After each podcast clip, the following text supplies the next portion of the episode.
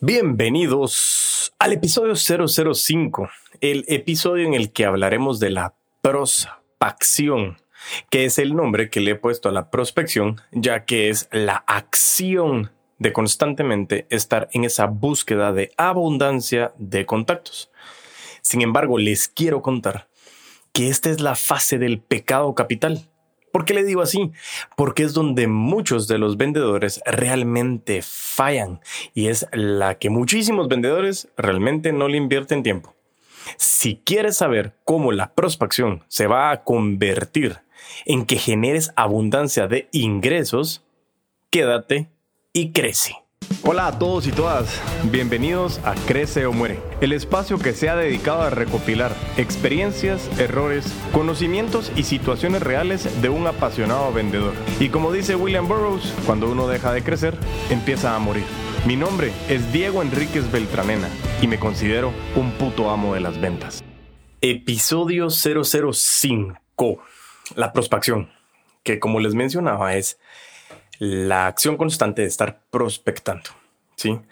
Pero como eh, dato técnico, ¿qué es prospección? Es todo el esfuerzo o todos los deberes, tareas que tú realizas previamente a levantar el teléfono, a escribir un WhatsApp, a mandar un correo o a contactar a alguno de tus prospectos o posibles clientes eh, antes de realizar esta acción. Todo esto se le llama la prospección.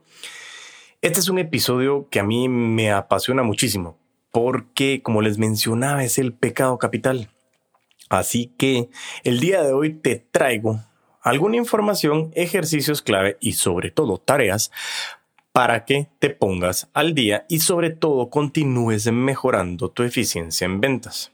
Eso sí, te doy ahorita unos segundos para que le pongas pausa te levantes, tomes un lápiz y un cuaderno y comiences a apuntar, porque traigo mucha información. Así que empecemos. Como les decía, para darle inicio a este gran tema, yo quiero que hagamos un ejercicio muy sencillo y el cual tiene como objetivo que tú puedas hacerte una auditoría de cómo estás hoy haciendo una prospección o por lo menos qué sabes con relación a este tema. Stephanie, que es una, es una vendedora, eh, previo a convertirse a una puta ama de las ventas, eh, realmente define que ella tiene en su cartera de contactos 30 contactos, ¿sí? Tiene 30 prospectos y ella tiene el 10% de efectividad de cierre. Si ella cierra una venta, ¿cuántos prospectos les quedan o le quedan a Stephanie en su cartera de contactos? ¿27? ¿29? En este caso, el ejercicio quedan 20. ¿Por qué? Porque el fin principal es que estamos diciendo que si Stephanie tiene un 10% de efectividad, significa que de cada 10 prospectos que ella tenga, va a cerrar uno. Por lo tanto, al cerrar esta venta que te hice la mención anteriormente, tuvo que haber pasado por nueve otros prospectos que no logró cerrar la venta.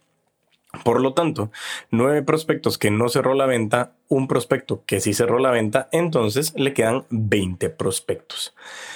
Realmente, este ejercicio no es muy acertado matemáticamente.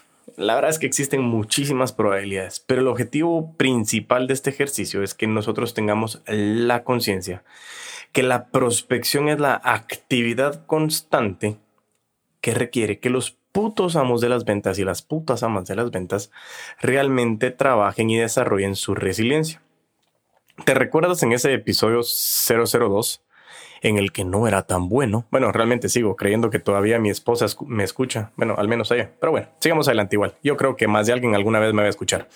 Pero el fin principal es que en el episodio 002 hablábamos que la resiliencia es la capacidad de sobreponernos a cualquier obstáculo. Y nosotros sabemos que en el negocio en el que estamos, este de las ventas, muchas veces recibiremos como una respuesta esa flamante palabra no. Por lo que la prospección es vital y el cierre de ventas, el que todos preguntan, ese flamante cierre de ventas, inicia con una buena prospección. Y por eso es que el origen surge a llamarlo prospección, porque tenemos que tomar la acción en la búsqueda de nuevas oportunidades como una actividad diaria pero no solo diaria, sino clave. A solicitud de la comunidad, eh, quiero incluir un ejemplo real. Estoy hablando con, uno de mis coaches eh, y, este coachee, cuando estábamos determinando, hicimos el ejercicio del pensamiento regresivo que hablamos en el episodio 003, yeah, ese episodio que eh, hablábamos de cómo llegar a saber cuáles son tus metas mensuales y semanales. Pues semanalmente, digo mensualmente, aterrizamos con este coachee en donde logramos determinar que su meta era de 250 mil dólares mensuales. Ok, perfecto, le dije, bueno, este mes que viene tienes una meta de 250 mil dólares. ¿Cuántos prospectos, o mejor dicho, cuánto vale tu cartera de prospectos actualmente?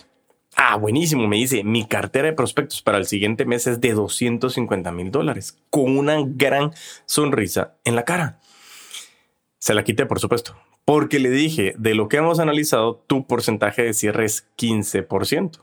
O sea que tienes probabilidades de cerrar solamente el 15% de esos 250 mil dólares. ¿Creen que seguía con sonrisa la cara? No, no seguía con sonrisa la cara. Y créanme, de ese punto ya actualmente está llenando sus canastas de manera diaria. Y una recomendación vital que tu base de prospectos, o sea, tus canastas, siempre estén llenas. Pero también es muy importante que puedas saber cuál es ese porcentaje de cierres. Comienza a determinar cuántas ventas cierras, cuántas veces tuviste que hacer contactos, visitas, presentaciones, entrevistas para que tú pudieras realmente hacer un cierre y comienza a determinar de todos esos prospectos cuántas cierres o cuántos clientes realmente lograste cerrar para que logres sacar tu porcentaje de ventas.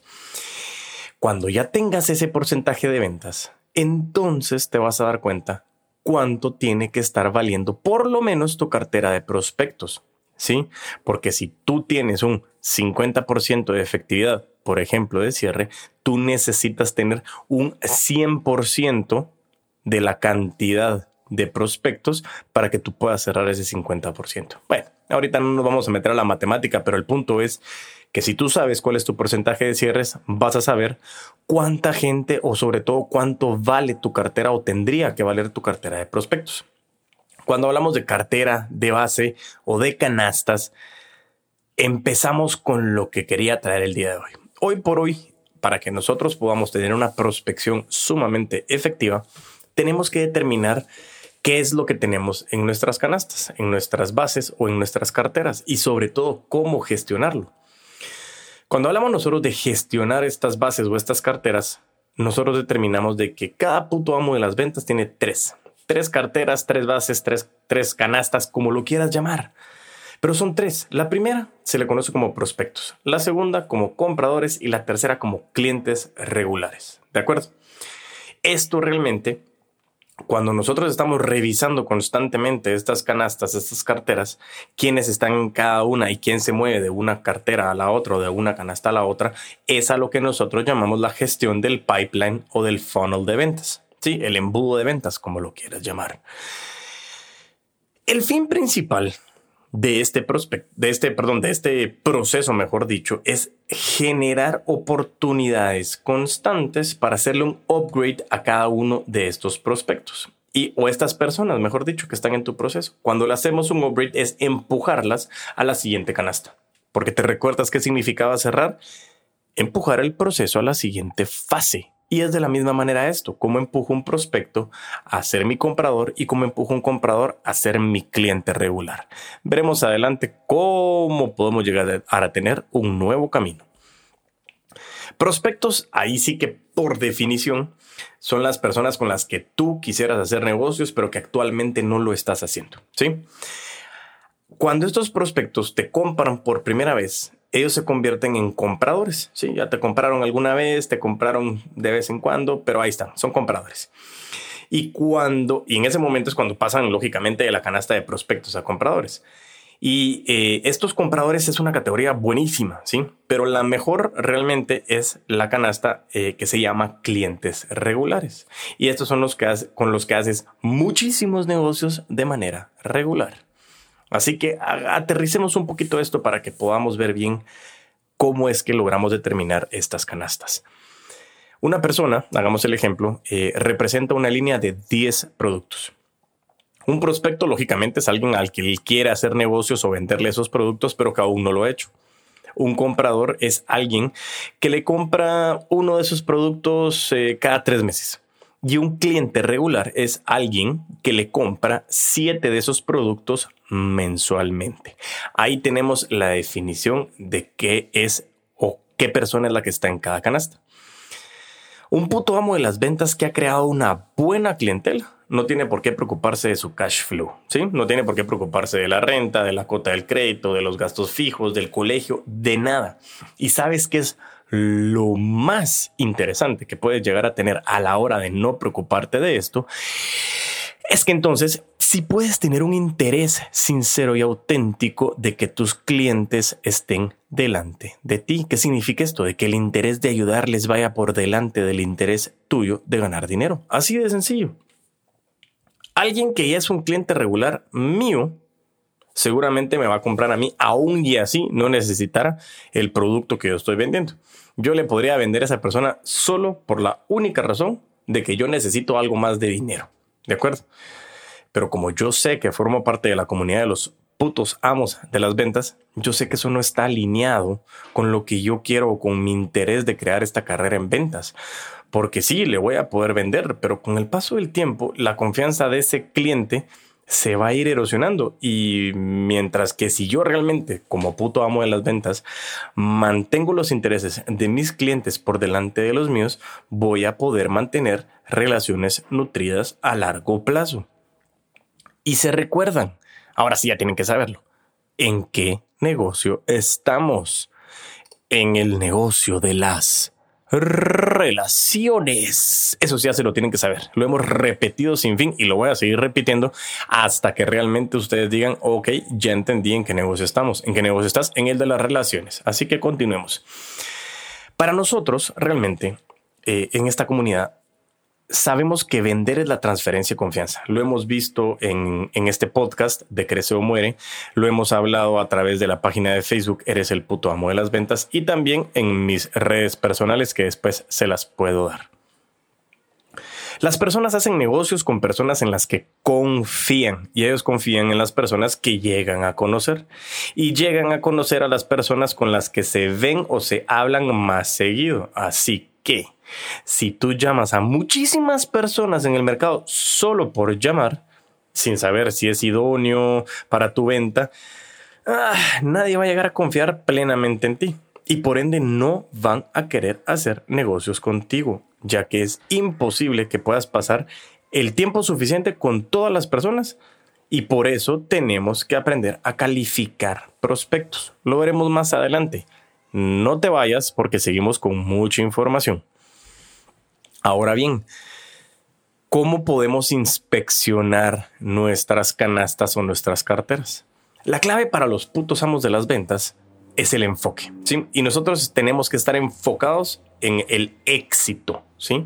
Te recuerdas que nosotros definíamos personalmente qué es ese éxito.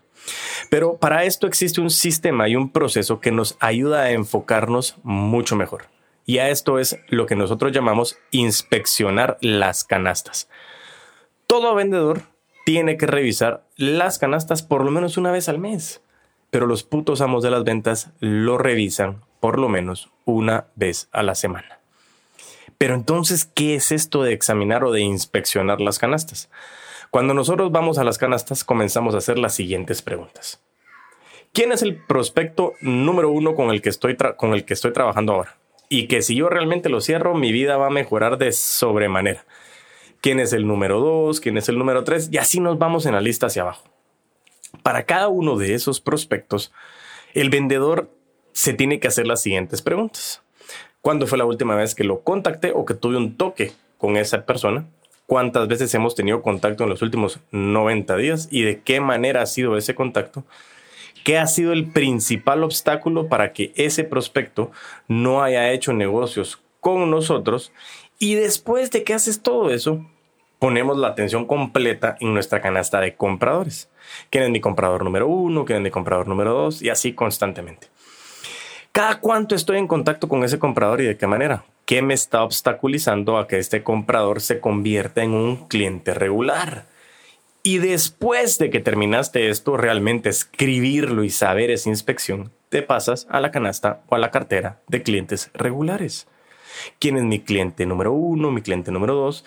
Cada cuánto contacto a mi cliente y de qué manera. Y sobre todo, qué nos obstaculiza a generar más negocios con este cliente cualquier, cualquier organización, persona, situación, unipersonal, empresa, lo que tú quieras, en que los vendedores, la fuerza de ventas o las personas que están encargadas del proceso comercial no estén inspeccionando las canastas de manera mensual, al menos yo les aseguro que están dejando negocios tirados por la calle constantemente.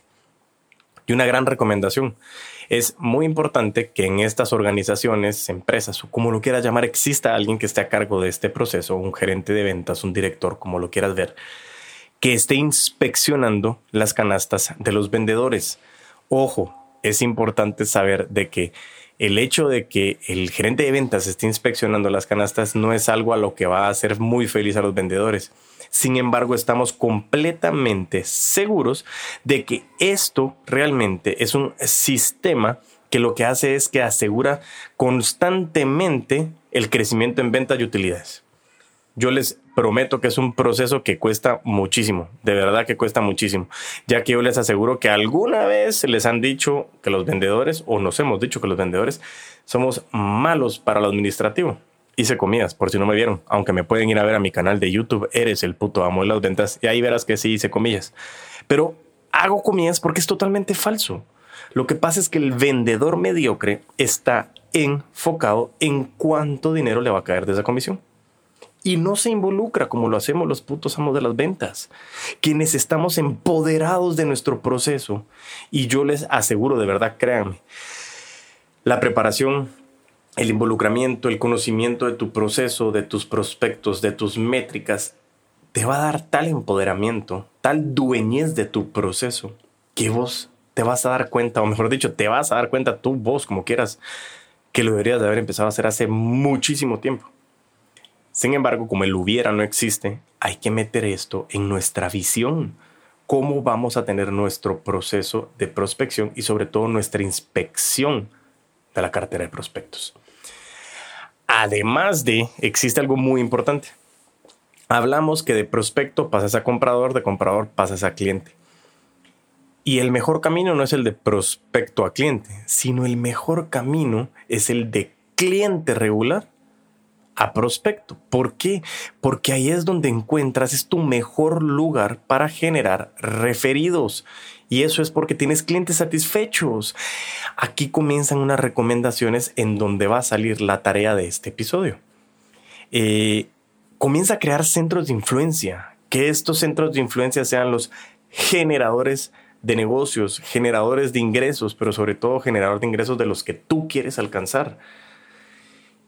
Y realmente lo que te estoy diciendo es hacer esta prospección, esta este análisis completo de lo que nosotros estamos teniendo, la duda que puede surgir es, ok, ya entendí que es prospectar, ya entendí que son las canastas, pero ¿y cómo lleno las canastas? Ok, empecemos. En el episodio 002, como te mencioné, hablamos de la creación de un buyer persona. Eso simplemente es un perfil de un comprador ideal. Y te reitero, no necesariamente tiene que ser solo uno, puedes tener varios perfiles para que tú sepas en dónde van a casar cada perfil de estos buyer personas. Tenemos que definir dónde vive, qué consume, en qué canales compra, qué temáticas o productos le interesan más, quién y qué les influye, qué puedes aportarle, cuánto tienen, cuánto tiempo tienen en su día a día para comprar, a qué retos se enfrenta su día a día y sobre todo una pregunta de verdad sumamente importante es ¿Cómo le podemos ayudar? Y esa pregunta la tienes que aprender a responder. ¿Y cómo podemos ayudar? La puedes responder con un ejercicio que se llama Elevator Pitch, el cual no veremos hoy, lo veremos en otro episodio. Pero este discurso de elevador es el que tenemos que aprender a decirlo en tan poco tiempo que podamos trasladarle beneficios a nuestros clientes de una manera sincera y directa. Aquí te recomiendo que corras a nuestra página de Facebook, eres el puto amo de las ventas, y buscas una publicación que decía ¿qué vendes? Era un reto de un lunes que te estaba retando a que pudieras poner en tres palabras o menos con beneficios que vendes. Ve a hacerlo y eso es una gran auditoría. Te invito a que comentes para que podamos discutir sobre eso. Ahora bien, ¿dónde podemos prospectar? O sea, yo ya sé que ya tengo, tengo mis canastas, cómo las puedo gestionar, inspeccionar, ya sé que tengo que crear un buyer persona, pero ¿dónde prospecto? Y Grant Cardone, un autor realmente que me está gustando muchísimo cómo está escribiendo, pero sobre todo narrando, porque estoy escuchando uno de sus libros que se llama 10X o 10X, y él dice que los vendedores normalmente ponen toda su atención en venderle a personas que no conocen e ignoran por completo a las personas que conocen. Nos da pena. Y eso es otro tema que hablaremos más adelante, que es eh, disculpe la molestia. ¿Por qué te voy a disculpar? Ya sabemos las preguntas de que si tu producto o servicio es bueno, sí. Si les vas a agregar beneficios, sí. Entonces, ¿por qué estamos generando molestia? Por eso mismo, yo les prometo que la prospección o la pros acción es tan importante, porque si ustedes logran definir un buyer persona, logran investigar bien a sus prospectos antes de siquiera contactarlos, no tienen por qué decir disculpe la molestia. Perdone que lo moleste, no, eso es ridículo, te estoy ayudando. Y por eso pregúntate cómo podemos ayudar previo a hablarle. Eso va a ser de verdad una recomendación vital que va a cambiar tu ejecución en ventas. Ahora bien, regresemos a lo que decía Grant Cardone. ¿Qué hacemos con esto? Comencemos a buscar compañeros de colegio, de universidad, compañeros de trabajos anteriores, amigos de deportes, clubs, grupos, círculos de amistad, familiares de las amistades, familiares, estudios, contactos en redes sociales y un lugarcito en el que vives todos los días, pero que no revisas constantemente es tu teléfono celular busca los contactos que tienes ahí. Te aseguro que tienes muchísimos que llegaron ahí por alguna razón, por alguien que conocías, alguien que te lo mandó. Y eso significa de que puedes llamar a esas personas. Ojo, comencemos a hablar un poco el tema de, esta power base que nos dice Grant Cardone. Además de, eh, yo tuve la oportunidad de hablar con una, con una puta ama de las ventas de la industria de seguros tradicionales, en donde ella me decía, haz tu lista de 200 personas que conoces y con esa base es casi innecesario que tengas que hacer contactos en frío. Pero algo bien importante es que no todo contacto es para vender, aunque siempre estemos vendiendo, lo hemos repetido miles de veces. Pero ¿qué significa? Que cada vez que tú te vayas a poner en contacto con un prospecto de tu cartera, de tu canasta o de esta Power Base, mejor dicho, hazlo con un objetivo previamente analizado y no lo contactes si no tienes claro qué quieres lograr con esa llamada. ¿Por qué estoy diciendo esto? Porque cuando tenemos nuestra Power Base o tenemos nuestra lista de 200 personas, puede llegar a ser que no todos cumplan con el perfil de nuestra buyer persona.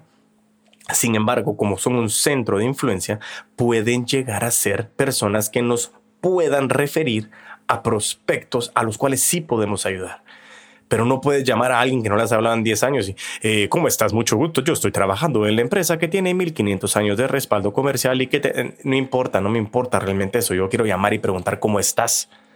Si no escucha el episodio 004, nuestros clientes quieren ser escuchados. Nuestros amigos también, somos seres humanos, eso es lo que te digo, porque ¿en qué negocio estamos? En el de las relaciones. Y no me voy a cansar de decirlo. Estamos buscando relaciones pero siempre con un sincero y auténtico interés de querer ayudar a nuestro prospecto o cliente. ¿De acuerdo? Ahora bien, continuemos. No cometas el error de que cada vez que tú quieras hablar con alguien, le quieras vender. Eso no es cierto.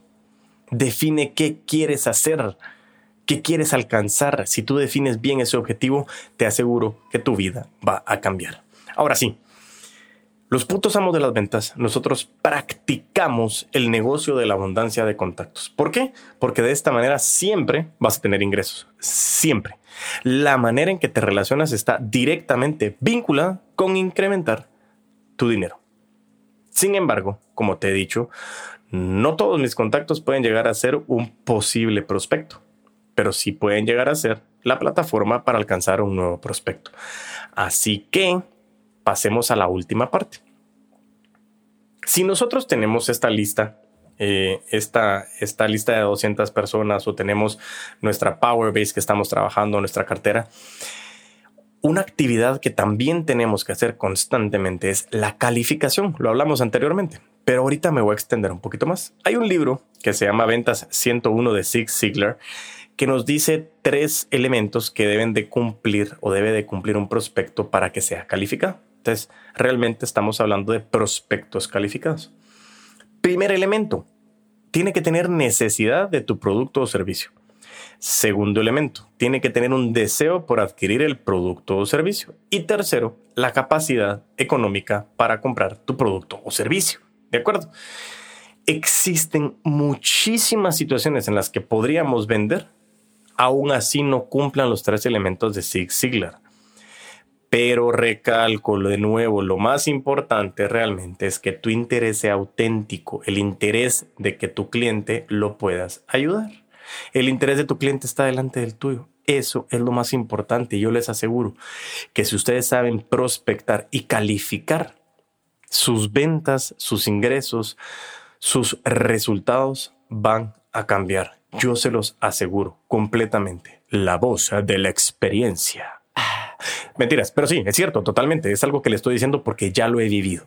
Así que bueno, Llegando al final de este gran episodio que como te dije al principio tiene mucha información, qué bueno que tenías tu lápiz o lapicero y tu papel.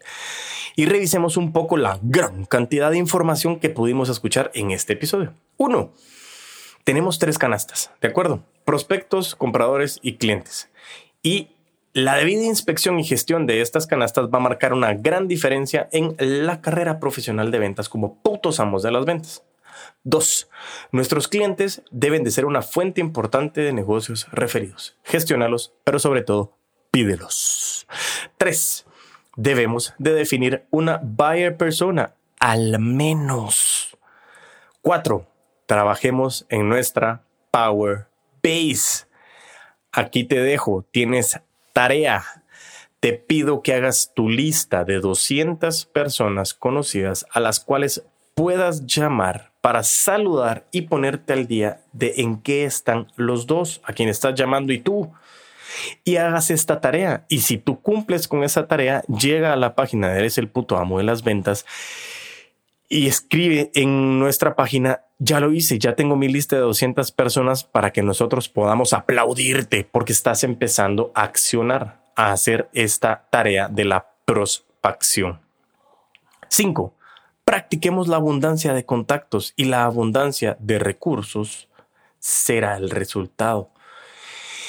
Y 6. Por último, califiquemos constantemente. No solo es tener prospectos, no solo es meter personas por meter, son prospectos calificados. Y recuerda lo que pudimos ver. Escucha de nuevo varias veces este episodio para que se te quede toda la información. Y lo único que me queda decirte es muchísimas gracias por escucharnos, por abrirnos la puerta de tu oído de nuevo y poder recordarte de que sigas escuchando más episodios tienen más episodios con mucha más información y creo yo que voy mejorando poco a poco, o sea que pongámonos las pilas para seguir escuchando. Así que lo que te pido es que si puedes y tienes la oportunidad de ir a Apple Podcast o a iTunes en Guatemala, danos cinco estrellas, califícanos para que podamos alcanzar nuestros objetivos de una manera mucho más eficiente. Segundo, Visita nuestro canal de YouTube, Eres el puto amo de las ventas, en donde estará colgado el video de este episodio. Me estoy grabando mientras, bueno, valga la redundancia, estoy grabando voz, pero estoy grabando video también para que tú puedas ver este episodio también en YouTube. ¿Sí? Y tercero, recuérdate de visitar nuestra página www.ereselputoamo.com y sobre todo darnos like en nuestra página de Facebook, Eres el puto amo de las ventas. Y en tanto nos volvemos a escuchar, a vender con todos los poderes.